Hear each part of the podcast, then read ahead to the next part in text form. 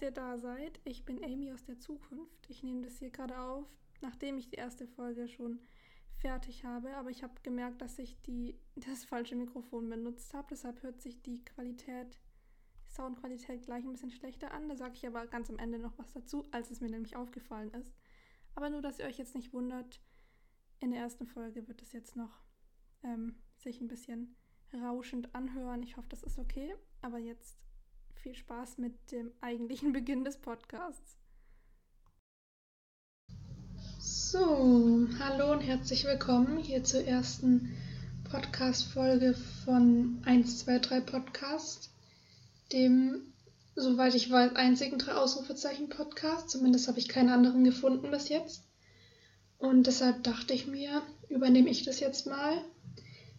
Ja, ich bin Amy und ich weiß nicht, ob ich jetzt die qualifizierteste Person bin, diesen Podcast hier zu machen. Ich bin auch schon etwas älter als die Zielgruppe der drei Ausrufezeichen, würde ich sagen. Also ich bin jetzt frisch 20 geworden, aber habe eben in meiner frühen Jugend gern die drei Ausrufezeichen gehört und höre auch immer noch gerne rein. Höre auch gern die drei Fragezeichen und ja, finde es eben immer ganz schön, das anzuhören. Und irgendwie hatte ich Lust, das einfach mal zu starten. Und zwar gibt es die drei Ausrufezeichen ja ursprünglich als Buch, aber da habe ich nicht so viele gelesen. Ich stehe mehr so auf die Hörspiele und deshalb werde ich auch hier in diesem Podcast auf die Hörspiele eingehen. Also mein Plan ist eben, die, die Hörspiele wahrscheinlich so jede Woche eins anzuhören, mache mir dazu ein paar Notizen und rede dann darüber und beginnt eben logischerweise mit Fall 1 und dann immer weiter. Ähm, ja, wenn jetzt der Sound noch nicht so gut ist, dann entschuldigt es bitte. Es ist hier alles einfach amateurmäßig aufgebaut. Ich habe zwar ein Mikrofon, aber ich bin jetzt kein professioneller Producer oder so. Producerin, meine ich. Und ja, ich ich rede hier einfach so, was ich darüber denke, aber da soll niemand irgendwie denken, das wäre die einzige Meinung über bestimmte Themen, die ich hier anspreche. Oder ja, einfach jeder soll sich sein eigenes Bild machen, aber ich rede einfach ein bisschen darüber, wie ich es wahrnehme. Vor allem habe ich die drei Ausrufezeichen, ich glaube, so mit 12, 13 angefangen zu hören. Und auch nicht in der richtigen Reihenfolge. Also ich weiß noch, ich kannte halt auch die drei Fragezeichen so von meiner besten Freundin, weil die das immer gehört hat. Und manchmal hat sie sich dann auch die drei Ausrufezeichen aus der Bibliothek ausgeliehen. Und wenn ich da war, haben wir dann manchmal reingehört. Und ich weiß noch, dass ich am Anfang Kim und Maries Stimme einfach nicht auseinanderhalten konnte. Franzis Stimme kannte ich schon von dieser Serie Horseland damals, wo sie die Molly, glaube ich, gesprochen hat. Weil ich finde, Franzis Stimme ist ja schon sehr herausragend. Also die ist eine sehr besondere Stimme, was ich auch recht cool finde. Und zwischen Kim und Marie konnte ich halt irgendwie immer nie so den Unterschied heraushören. Irgendwann ist mir dann auch aufgefallen, dass Kim auch bei Horseland diese Alma spricht und Kims Stimme ist ja auch, also nicht Kim spricht Alma, sondern die Mia heißt die, glaube ich, die Synchronsprecherin. Die Stimme ist auch die Stimme von Yakari, was früher ja auf Kika lief oder auch immer noch läuft wahrscheinlich.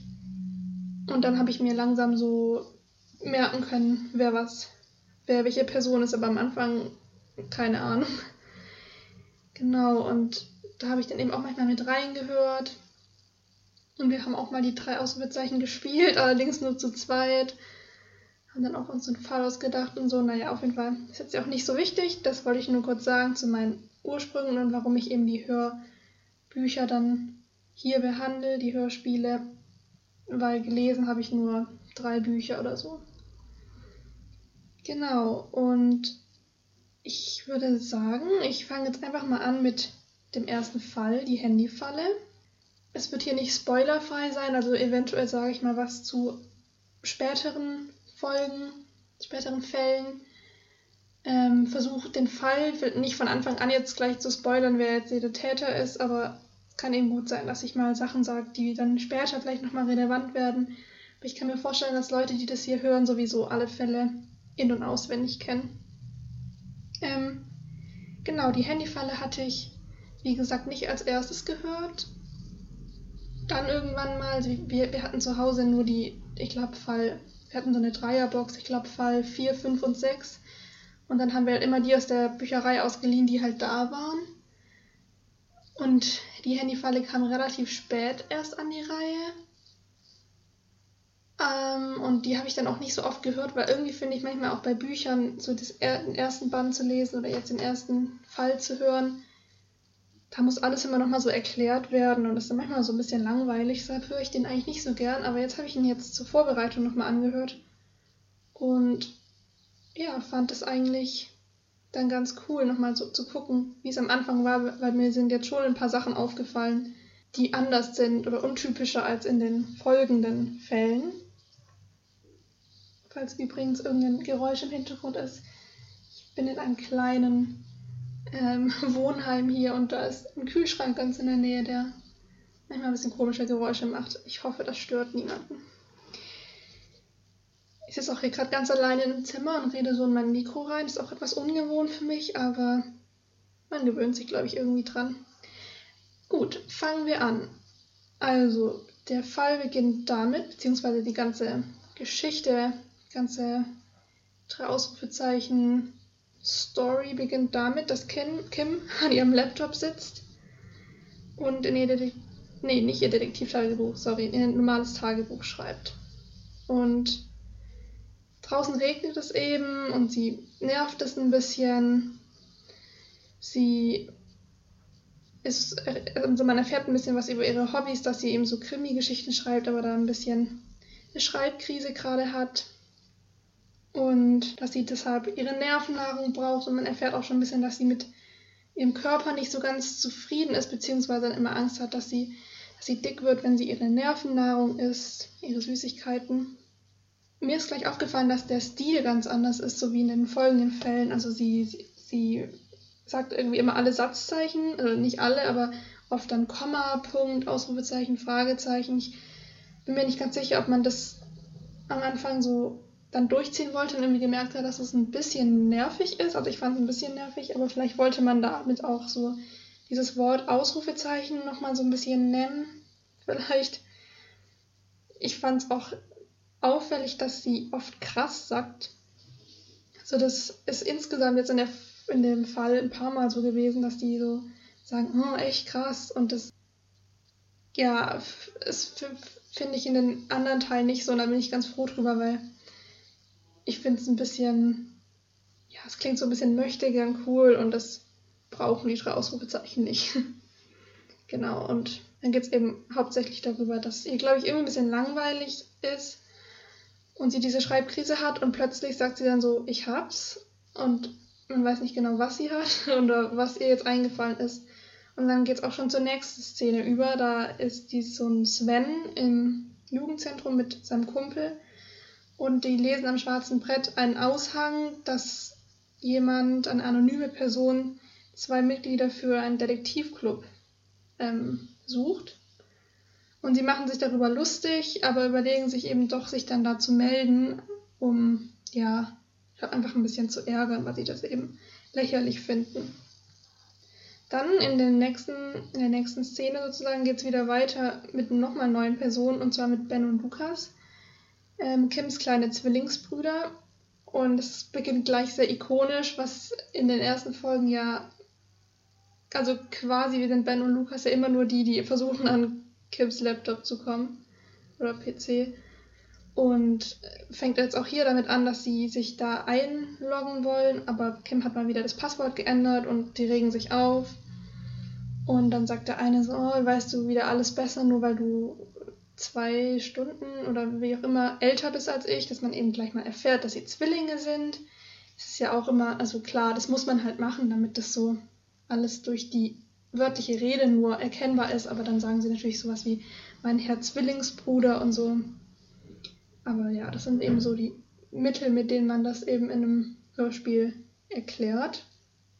Und insgesamt wird eben diese ganze Grundsituation da eingeführt, dass Kim dann kommt und sich aufregt und dann sind die, die Brüder auch wütend auf sie und die stellen sich immer so ein bisschen gegen sie zu zweit. Aber Kim verscheucht sie dann aus dem Zimmer und checkt dann ihre Mails zum Aufruf am schwarzen Brett. Liest dann die Mail von Sven und seinem Kumpel und löscht sie auch gleich. Ist natürlich genervt von denen und weiß gleich, dass die das nicht ernst meinen. Ähm, also, dass sie kein Interesse haben. Dann bekommt sie eine Mail von einer gewissen Miss Marple, die sehr neugierig und interessiert scheint und die dann auch gleich ein Treffen vorschlägt um sich kennenzulernen, aber sie bleibt eben auch anonym. Und da ist Kim dann gleich schon begeistert von dieser Mail, dass sie die bekommen hat. Und schon die nächste Mail ist dann von Marie Grevenbräuch. Also die nennt, sie nennt sich selbst auch gleich beim Namen und findet es auch mal ganz spannend. Genau, dann antwortet Kim Miss Marple, das, also kann ich ja jetzt schon mal sagen, das ist dann nachher die Franzi, und schlägt das Café Lomo als Treffpunkt vor, was ich sehr schön finde, dass es jetzt hier schon so eingeführt wird, weil es ja auch eigentlich fast in jeder Folge vorkommt und immer so dieser. Oft endet da ja auch dann der Fall oder die Folge, dass es hier jetzt einfach schon so eine Erwähnung findet. Und was ich auch cool finde, dass es erwähnt wird, ist, dass die drei, Aus äh, die drei Fragezeichen genannt werden. Also, dass da irgendwie manchmal so Hörspiele von denen im Café Lomo und so einer Ecke gespielt werden. Und das finde ich ganz cool, dass, dass die drei Fragezeichen da eben so existieren. Also es gibt ja Leute, die sagen, oh, die drei Ausrufezeichen sind so blöd, ist so eine Nachmache von den drei Fragezeichen. Aber ich finde es halt lustig, dass die drei Fragezeichen so die Vorbilder sind von den drei Ausrufezeichen und da eben auch als einfach als fiktionale Geschichte dargestellt werden. Das finde ich eigentlich ganz, ganz schön, ganz schön gemacht. Dann geht es auch schon weiter, dass Kim sich mit Franzi trifft.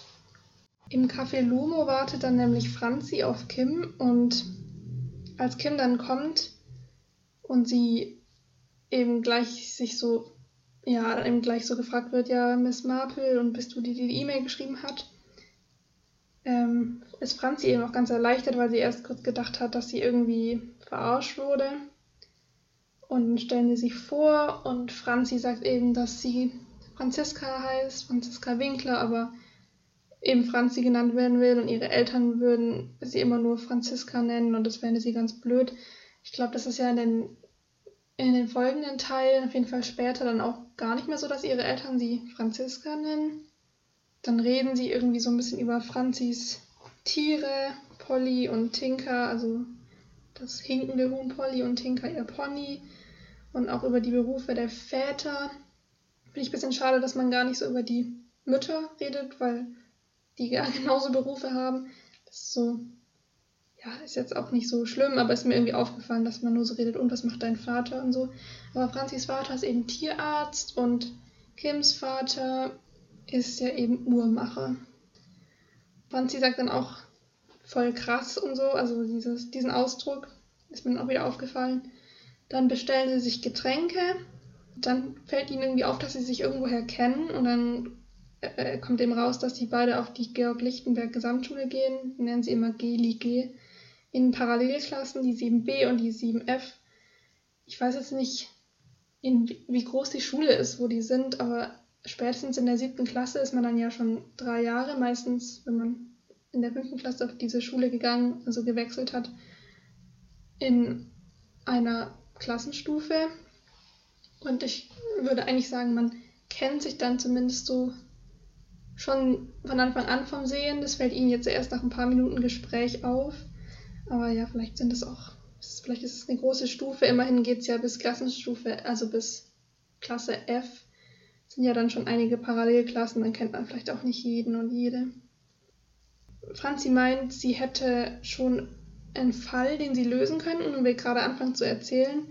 Da kommt Marie natürlich von Anfang an gleich ein bisschen zu spät, und Franzi fühlt sich gleich von Marie gestört und ja, sie haben gleich irgendwie Startschwierigkeiten und nennt sie eingebildet und meint, ihre Schule, also die, die Schule von Marie, die eben wieder davon erzählt, ja, sie geht auf die, aufs Heinrich-Heine-Gymnasium und da gehen die ja auf jeden Fall nicht hin und so. Und ja, Franzi findet Marie dann eben gleich irgendwie arrogant und meint, das wäre eine Angeberschule, auf die sie geht und nennt sie auch Zicke. Und Franzi und Marie werden da ja schon sehr als Gegensätze irgendwie ja, eingeführt. Also Marie soll ja schon so ein bisschen die typische modebewusste, bisschen so tussige Person sein. Ähm, was sie ja dann aber auch gar nicht, also es ist ja nicht alles, was sie dann ist. Also sie wird zwar so am Anfang so eingeführt, aber sie ist ja eigentlich auch sehr selbstbewusst und auch sehr sozial und macht sich auch mal die Hände schmutzig und ja, ich finde es eben gut, dass sie dann doch nicht genau dieses typische Zickenbild irgendwie verkörpert, sondern dass sie eben auch Facetten hat. Sie streiten sich dann halt, sie und Franzi. Und Kim ist dann halt gleich so in der schlichter Position und muss die beiden dann immer so ein bisschen wieder beruhigen. Danach erklären sie sozusagen den, den Club für gegründet oder das Detektivbüro.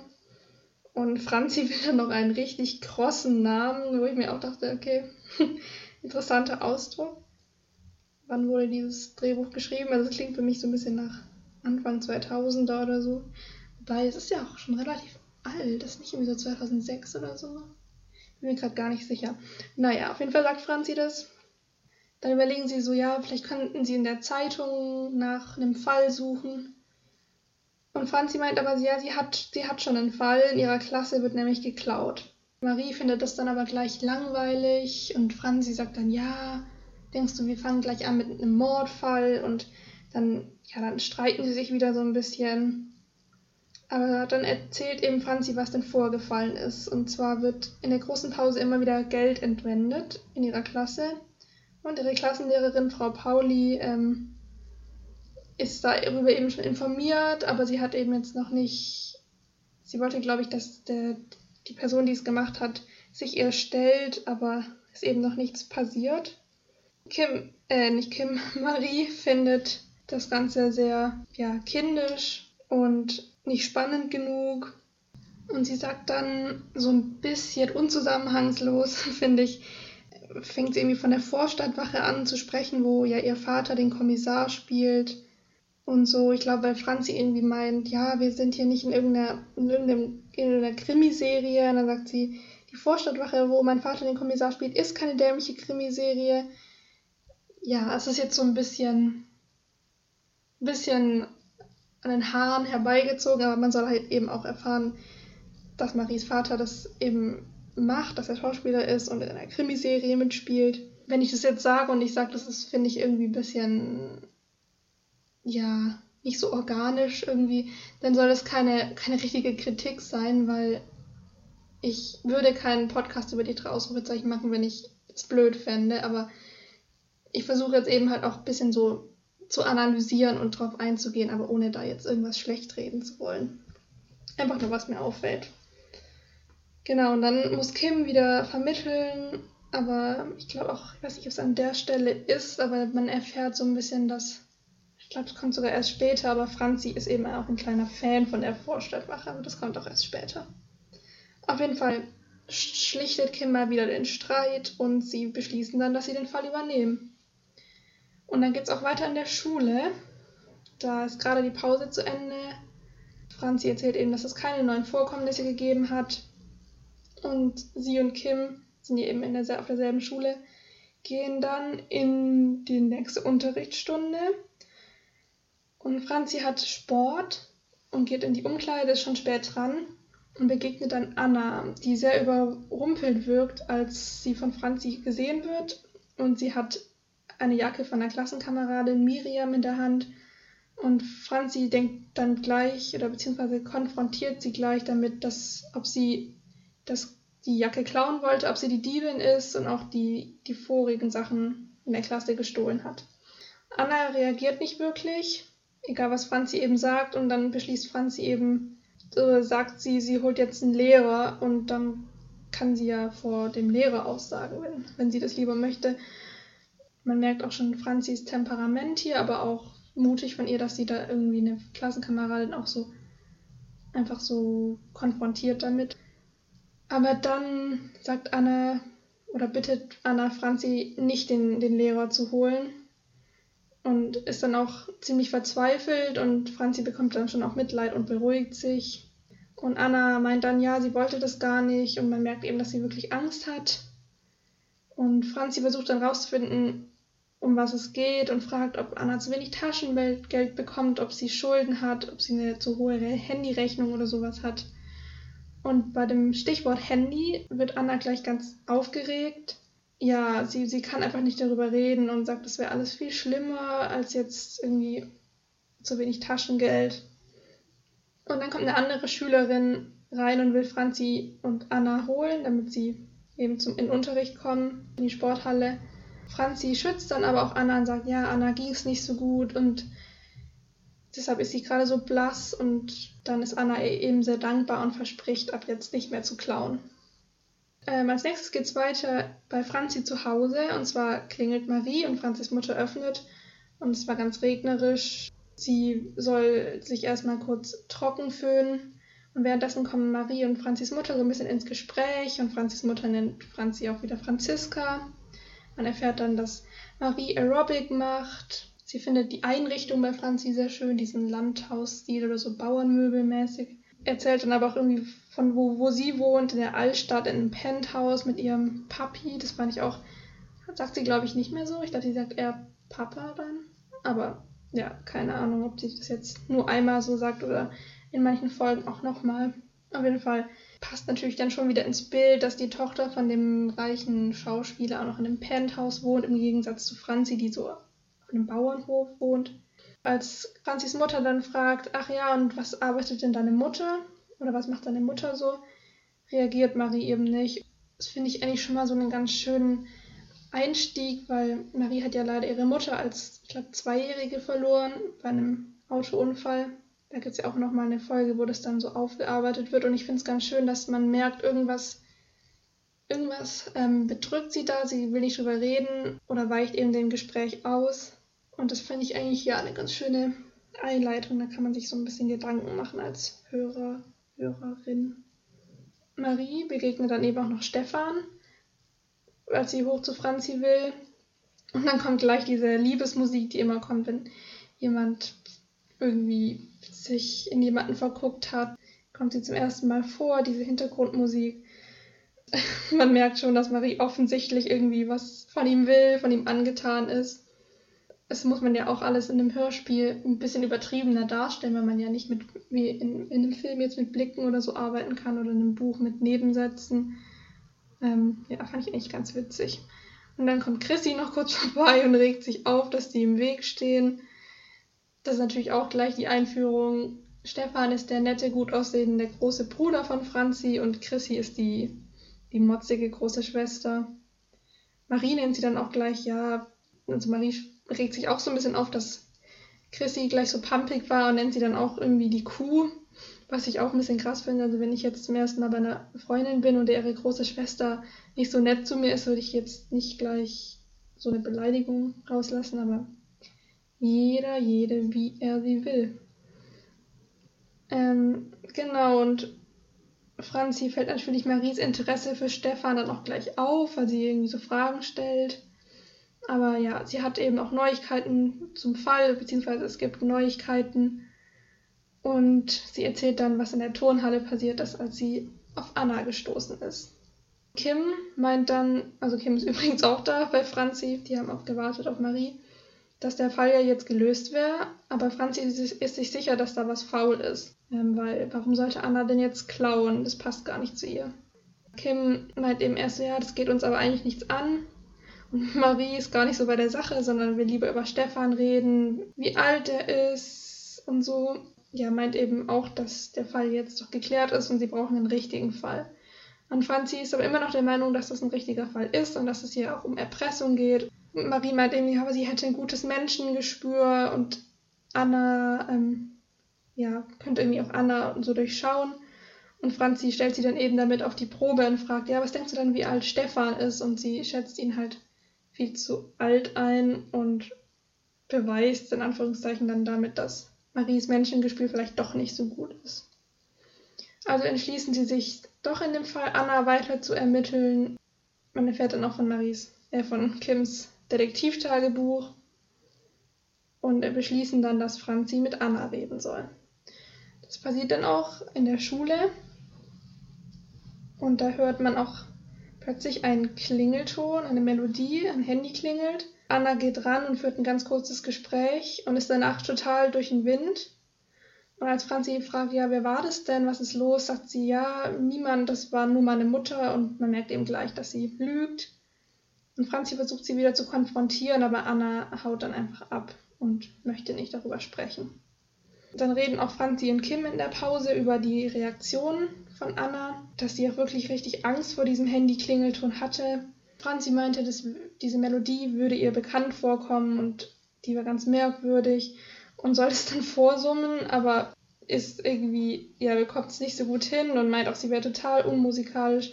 Aber ihre Eltern bestehen darauf, dass sie seit Jahren Klavierunterricht nimmt und das war mir auch gar nicht mehr bewusst. Ich weiß gar nicht, ob das überhaupt mal vorkommt, dass Franzi irgendwie Klavierunterricht nimmt. Ähm, ja, fand ich ganz lustig, dass es da nochmal erwähnt wird. Dann klingelt aber tatsächlich ein Handy im Hintergrund. Man, sie finden zwar den Ursprung des Klingelns nicht, also es war auf jeden Fall ja dann nicht Anna, weil die scheinbar im Klassenzimmer sei, aber ja, sie hören eben diesen Klingelton und Kim erkennt dann die Melodie. Und das ist die, dieses Kinderlied Tala Tala, du musst wandern. Sie überlegen sich dann eben, ja, aber wer hat denn so ein uncooles Kinderlied als Handy-Klingelton oder ist das jetzt gerade irgendwie in? Dann fällt ihnen aber auf, Taler ist ja eigentlich nur ein Wort für Geld.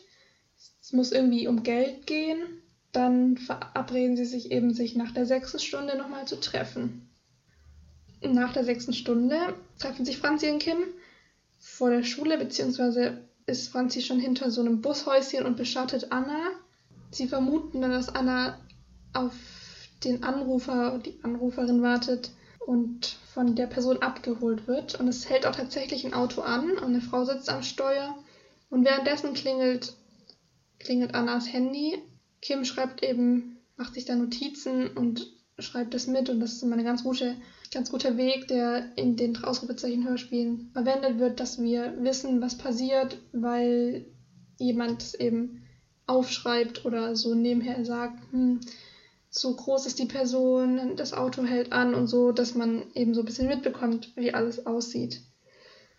Und dann wird den beiden eben klar, dass es ja eben auf jeden Fall eine Lüge war, dass Annas Mutter sie anruft auf dem Handy oder irgendwie hat Anna gemeint, ja, nur meine Mutter ruft mich auf dem Handy an, aber es kann ja eben nicht sein, weil Annas Mutter am Steuer saß und sie abgeholt hat, beziehungsweise sie gehen einfach davon aus, dass es Annas Mutter ist und gleichzeitig der Anruf auf dem Handy kam. Deshalb kann das ja nicht eine und dieselbe Person sein. Und dann steht wieder die Frage im Raum, wer ist denn jetzt diese Person, die angerufen hat, diese mysteriöse. Also verabreden sie sich, dass sie sich vor Annas Haus treffen wollen und wollen auch Marie Bescheid sagen. Die kommt aber natürlich mal wieder zu spät. Franzi und Kim beschatten schon Annas Haus, es ist alles ruhig. Marie kommt eben zu spät und dann gibt es auch wieder einen Streit mit Franzi. Aber dann kommt es eben so zur ersten richtigen Beschattung, weil dann eben doch Anna aus dem Haus kommt. Und ich finde es auch hier ganz schön gemacht. Also ist mir jetzt einfach im Nachhinein nochmal aufgefallen, dass man auch so ein bisschen merkt, dass die das eben noch nicht so gemacht haben. Also sagen, hm, wir müssen aufpassen und leise sein und kommen, wir gehen da hinter das Auto oder keine Ahnung. Auf jeden Fall so. Irgendwann sind sie ja so Profis im Beschatten und jetzt machen sie das halt so zum ersten Mal. Das finde ich dann ganz schön. Und sie kommen dann auf einem alten Friedhof an und sie vermuten dann, dass Anna vielleicht einfach nur zu einem Grab geht. Aber entweder Kim oder Marie merken dann an, dass der Friedhof schon länger nicht mehr in Betrieb ist, also dass da keine Beerdigungen mehr stattfinden. Sie beobachten dann, dass Anna einen Umschlag versteckt auf diesem alten Friedhof. Dann entscheiden sie sich, sich aufzuteilen. Franzi soll Anna wieder hinterher und sie beschatten. Und Marie und Kim wollen sich um den Briefumschlag kümmern.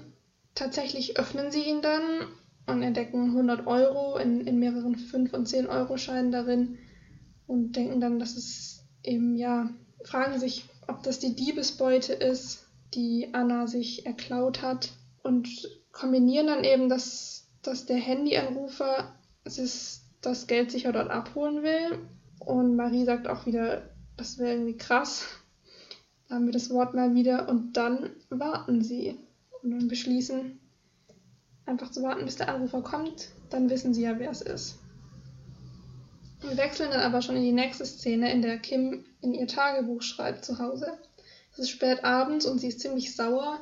Sie äh, sagt teilweise wieder ihre ganzen Satzzeichen, die sie tippt und erzählt dann eben, wie es, wie der Tag abgelaufen ist, dass Marie es irgendwann zu blöd wurde zu warten. Sie ist zu ihrer Gesangsstunde gegangen und Kim war dann ganz allein da und es wurde langsam dunkel. Die Person ist einfach nicht aufgetaucht. Das Geld lag nach wie vor an derselben Stelle und sie denkt sich eben, ja, jetzt ist bestimmt gerade jetzt, wo ich hier sitze und schreibe, kommt bestimmt die Person und holt das Geld ab. Und das macht sie eben ganz wütend, dass das so gelaufen ist. Als nächstes erfährt eben auch Franzi davon und sie findet Maries Verhalten blöd, dass, dass sie einfach abgehauen ist.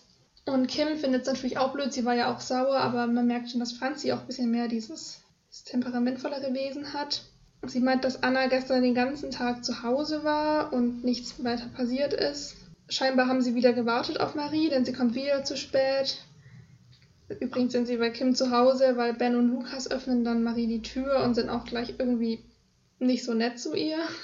Also sie hat irgendwie nicht so gute Erfahrungen gemacht mit den Geschwistern von Franzi und Kim, außer mit Stefan. Als sie danach kurz reden, erfährt man dann auch, dass Marie ein Einzelkind ist und eben nicht so nervige Brüder hat wie Kim es geht dann, da es um Geschwister geht, auch nochmal kurz um Stefan und ja, insgesamt kommt es aber wieder zum Streit, weil Franzi und Kim, vor allem Franzi, es ja eben blöd fanden, dass Marie einfach die, die Kim so hängen lassen hat bei der Beschattung. Aber Marie sagt eben, ja, sie will eben später Sängerin oder Schauspielerin werden und das ist ihr wichtiger als die Ermittlungen, da zu ihren Kursen zu gehen. Ihr wird aber dann die Schuld gegeben, dass sie nicht, nicht weitergekommen sind in ihren Ermittlungen dass Marie die falsche Einstellung hätte für den Detektivclub und alles wird irgendwie so auf sie geschoben.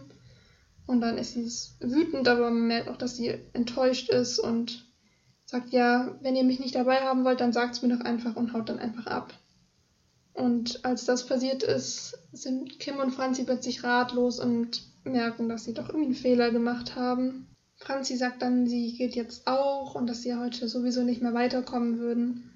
Und da merkt man auch schon so ein bisschen, also jetzt nicht so extrem, aber dass Franzi auch jetzt nicht jemand ist, die so zugibt, oh, das haben wir echt Mist gebaut. Das hätten wir nicht so sagen sollen, sondern dass sowas kommt dann eher von Kim, die dann meint, wir hätten nicht so reagieren dürfen.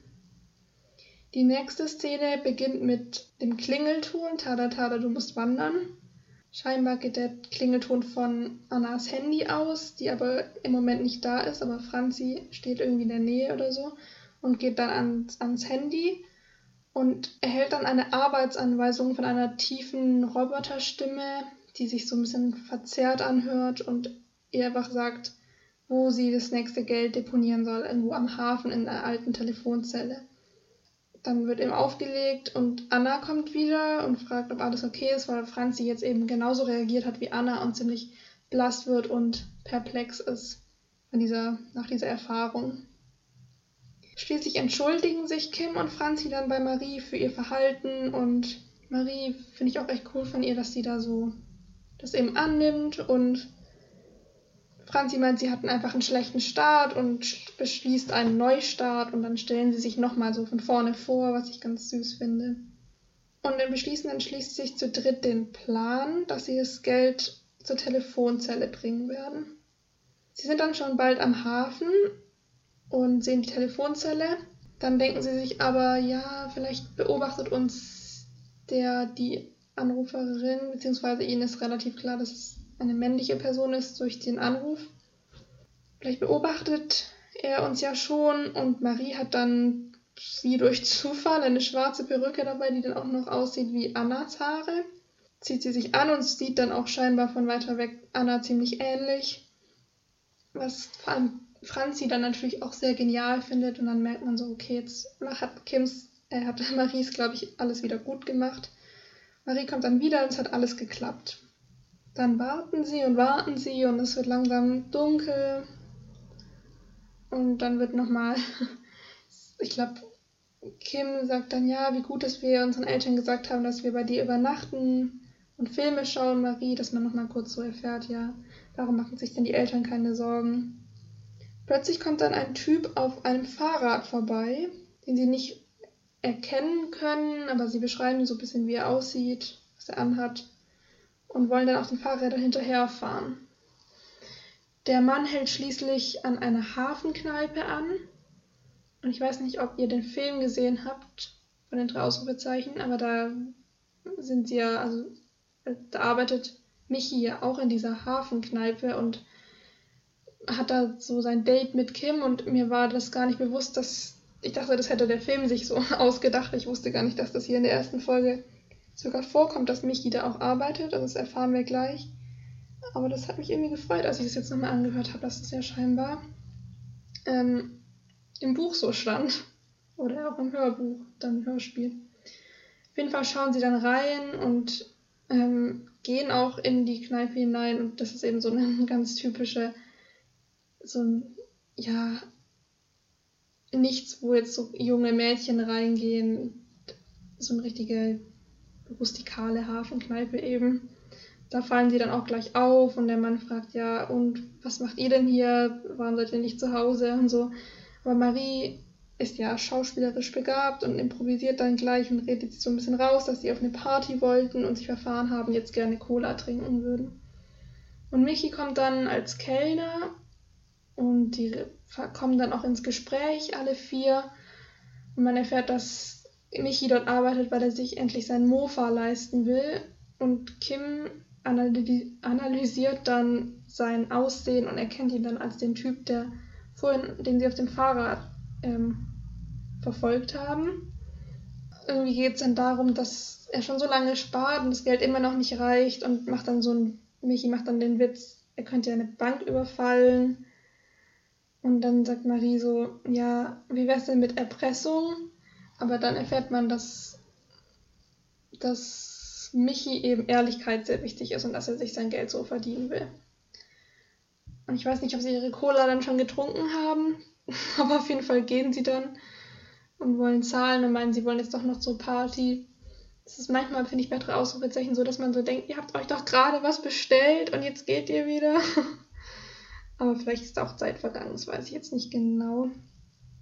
Kim meint dann, Michi sei unschuldig, ähm, aber es ist eben auch klar, dass er der Hauptverdächtige ist und Franzi ist auch aufgefallen, dass Kim sich einfach in ihn verguckt hat und ihn vielleicht da deswegen schützen will. Ich glaube, sie sind zu dem Zeitpunkt in der Schule und sehen dann so ein Plakat am schwarzen Brett oder so, eine Werbung, das von der Firma Milbrand und Sohn, dass die gebrauchte Handys anbieten und sie haben eben in dem Restaurant in der Kneipe gehört, dass Michi mit Nachnamen Milbrand heißt. Und beschließen dann zu dem Laden zu gehen und vorher noch kurz zu Anna, die nämlich seltsamerweise nicht in der Schule war und wollen natürlich auch Marie dann mitnehmen.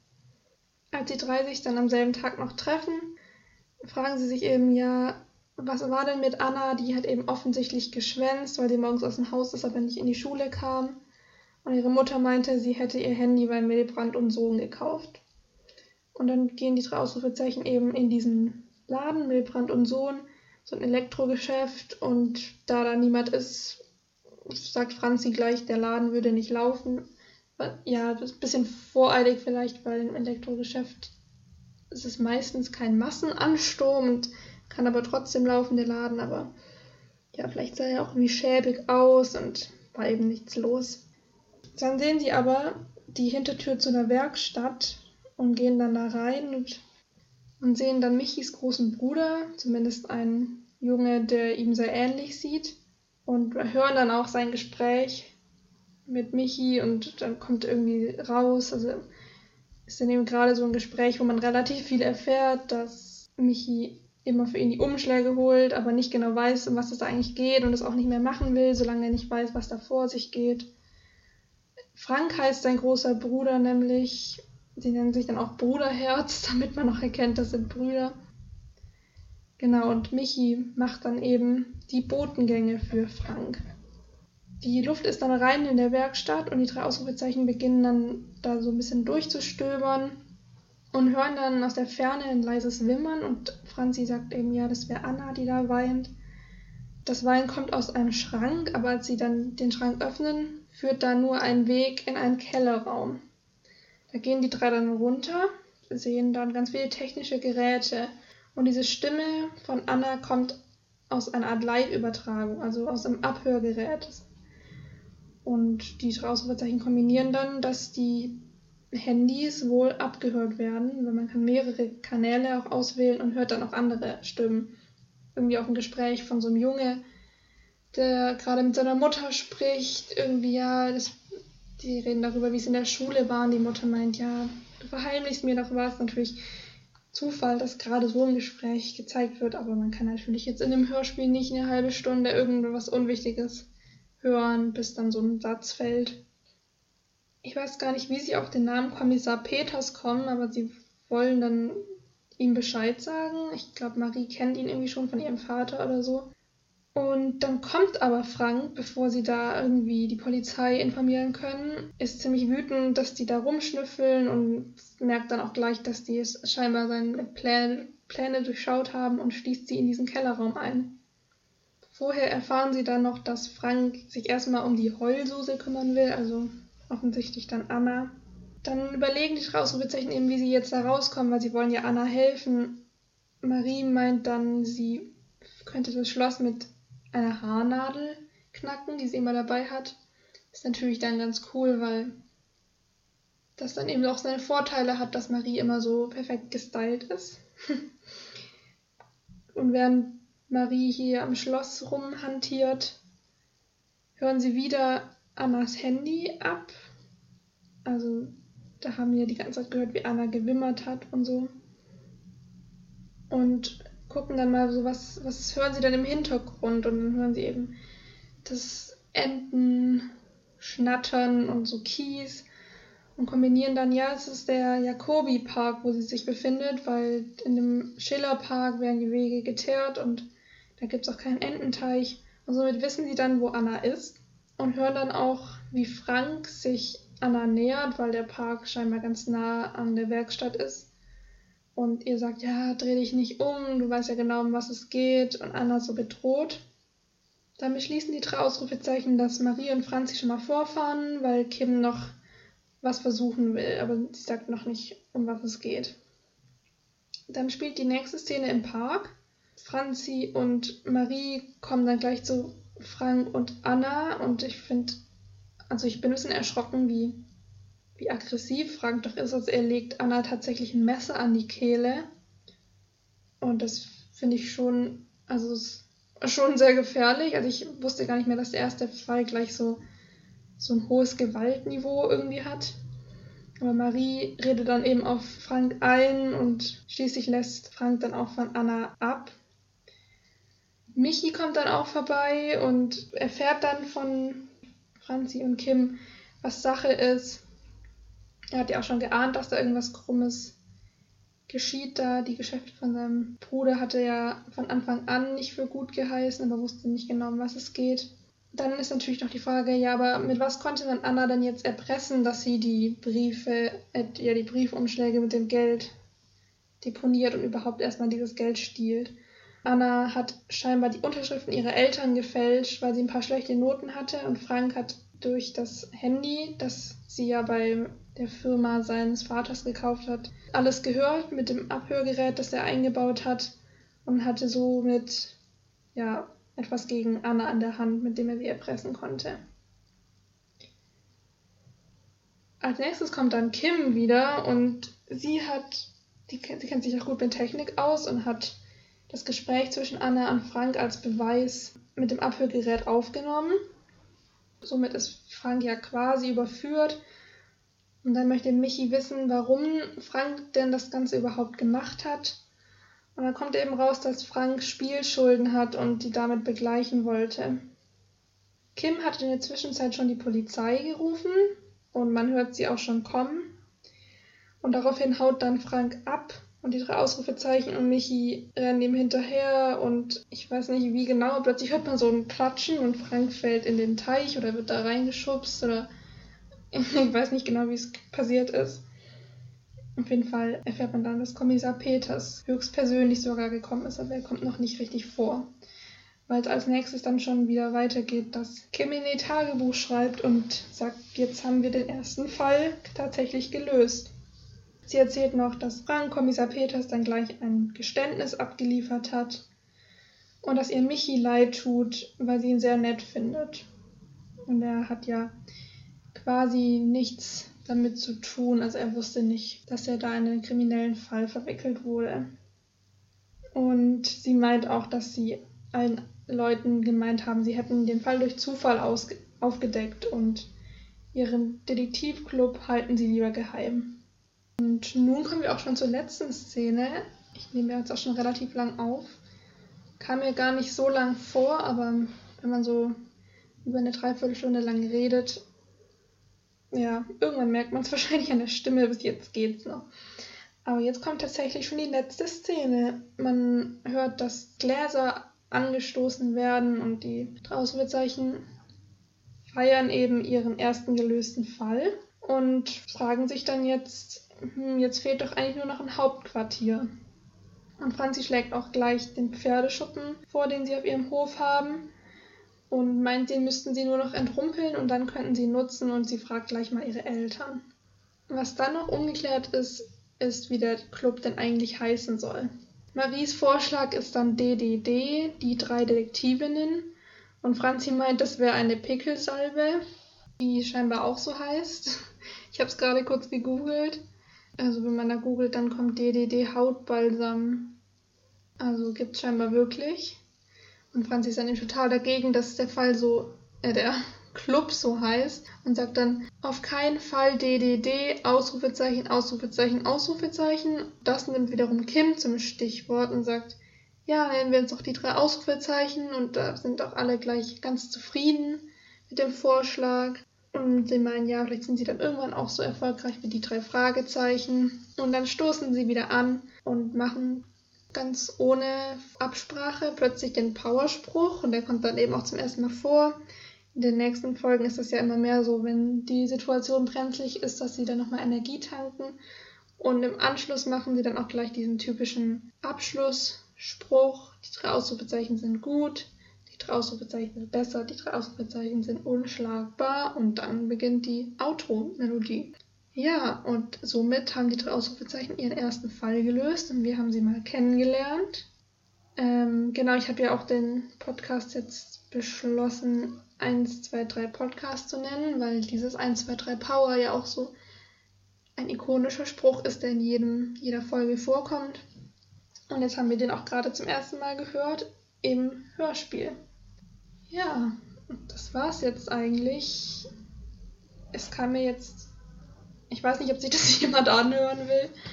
Ähm, weil ich jetzt ja einfach nur noch mal so drüber gesprochen habe. Ja, ich bin mir noch nicht ganz sicher. Ich werde das wahrscheinlich auf Spotify veröffentlichen, eventuell auch noch auf YouTube. Dann kann man auch so drauf zugreifen, falls es jemanden interessiert. Ähm, da kann man dann auch Kommentare abgeben. Ich überlege, ob ich vielleicht noch einen Instagram-Account dafür erstelle, damit man mir auch so ein bisschen Tipps und Feedback geben kann, was ja auf Spotify nicht möglich ist. Aber da ich selbst privat auch keinen Instagram-Account habe, muss ich mal schauen, ob ich da Lust drauf habe. Aber prinzipiell wäre das, glaube ich, eine ganz gute Lösung, um dann so ein bisschen in Kontakt zu treten. Ja, ich hoffe, die erste Folge hat euch gefallen und ihr werdet eventuell dann in den nächsten einschalten. Ich denke mal, ich werde das hier wöchentlich machen und mir dann einen Wochentag aussuchen, wo dann immer was kommt. Ich hoffe, es wird informativ und lustig und mal schauen, wo der Weg so hinführt. Ich danke auf jeden Fall schon mal fürs Zuhören und hoffe, euch geht's gut und ihr habt einen schönen Tag. Und vielleicht sehen wir uns dann, beziehungsweise hören uns in der nächsten Folge. Macht's gut. Oh, was für ein Fail. Ich habe gerade gemerkt, dass ich mit dem falschen Mikrofon aufgenommen habe. Ich habe eben so ein Mikrofon, was ich einstecken kann, aber da in meinem Aufnahmeprogramm war das nicht ausgewählt, sondern das normale Laptop-Mikrofon. Deshalb ist die Qualität in diesen 50 Minuten nicht so super. Ich glaube, jetzt die hier ist besser. Ich habe es nämlich jetzt gerade richtig eingestellt. Es tut mir leid. Ab den nächsten Folgen wird der Ton besser sein. Also bis dann, macht's gut.